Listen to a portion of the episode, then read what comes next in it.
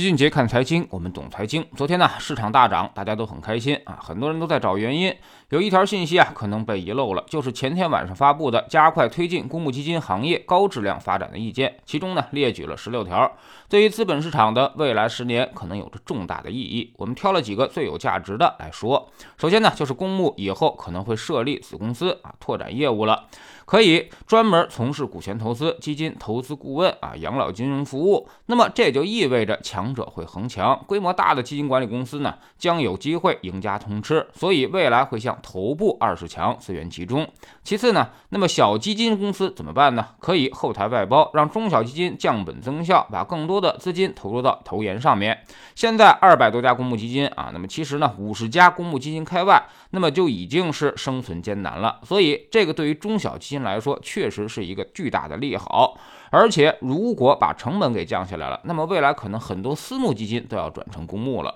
第三，放宽同一主体的公募牌照限制，支持各类大机构申请公募基金牌照。那么未来公募基金可能会有一个爆发式的增长。如果我们规模起来了，老齐没准也申请个公募基金牌照啊，这样呢，绝大多数投资者都能投进我们的产品了。所以这一条啊，对于资本市场来说非常有价值。很多优秀的管理人可能会重新回到公募基金的体系当中。第四呢，还支持优质的境外投资者进来设立基金管理公司啊，扩大持股比例。同时呢，我们也。也要走出去，支持公募基金到境外去设立子公司，进行全球资产配置，继续加大 QD 额度，有序推进双向开放啊，推进内地与香港基金的互认业务。老齐的理解就是，先把香港跟内地通过基金联通，然后再去联通世界。第五就是支持成熟指数产品做大做强，提高权益类基金的占比，也要提高长期资金占比，推动保险、理财、信托等资管机构啊，那么并且对他们长期进行业绩考核，不光是考核规模了，也要考核为投资者的赚钱能力。这就是点名吸引这些长周期资金进入市场，而且是最好进来就只买不卖的那种啊！大家还别笑，据老齐所知，很多长期资金都是这个思路。比如社保基金理事会，历史上呢就零七年和二零一五年做过减仓，其他时候都是只买不卖的。巴菲特对他的前几大重仓股也很少卖出，只是中石油这种捡烟蒂的投资才会在股价高了之后给它卖掉。第六就是要建立统一的平台，打造基金一账户，为投资者提供一站式的服务。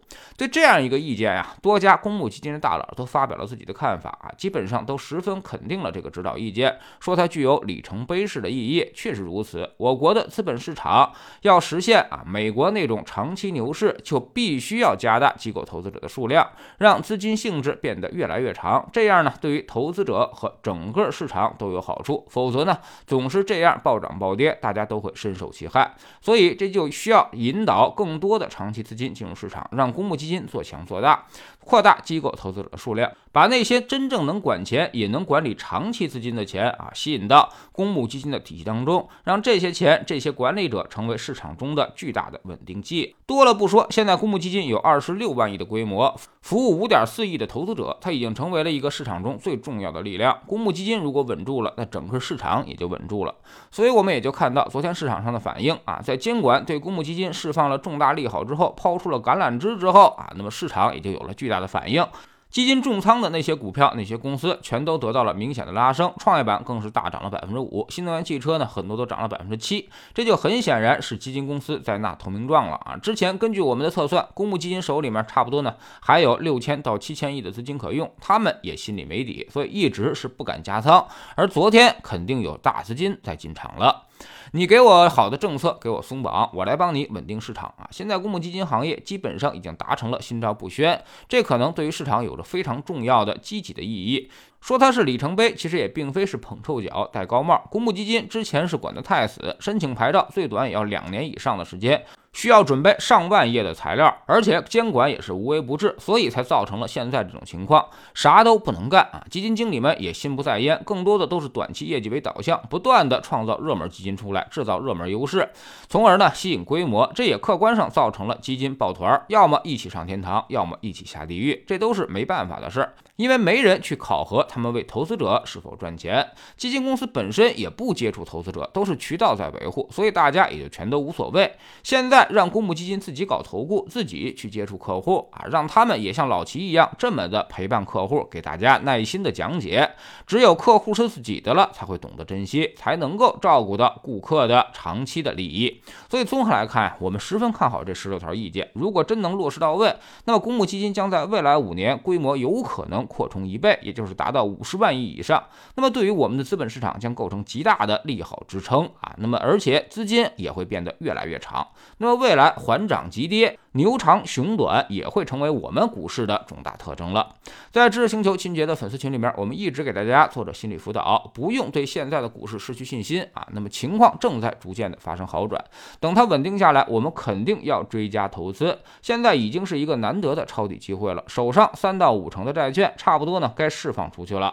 未来市场有反弹，我们的组合涨回来的速度就会更快。我们总说投资没风险，没文化才有风险。学点投资真本事，从下载知识星球找。齐俊杰的粉丝群开始，新进来的朋友可以先看《星球置顶三》，我们之前讲过的重要内容和几个风险低但收益很高的资产配置方案都在这里面。在知识星球老齐的读书圈里，我们正在讲《跳着踢踏舞去上班》这本书啊。昨天我们也说到了巴菲特对于通货膨胀的见解，股神亲笔写的文章，告诉你为什么通胀对于股市会有压力，为什么做投资的人最担心的就是恶性通货膨胀的环境。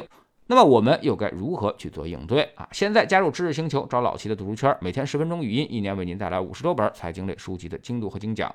之前讲过的二百三十多本书，全都可以在读书圈置顶二找到快速链接，方便您的收听收看。苹果用户请到齐俊杰看财经的同名公众号，扫描二维码加入。三天之内不满意，可以在星球 P P 右上角自己全额退款。欢迎过来体验一下，给自己一个改变人生的机会。老齐的新书就叫做《齐俊杰看财经》，正在京东和当当火爆发售。这本书也是我们多年经经验和绝招的总结，包括定投、周期、估值、配置的方法和思路，全部都在这里面。喜马拉雅的小伙伴可以在 APP 顶部搜索栏直接搜索齐俊杰的投资书友会。老齐每天讲的市场策略和组合配置以及讲过的书都在这里面。读万卷书，行万里路，让自己获得提升的同时，也可以产生源源不断的投资收益。欢迎过来体验一下，给自己一个改变人生的机会。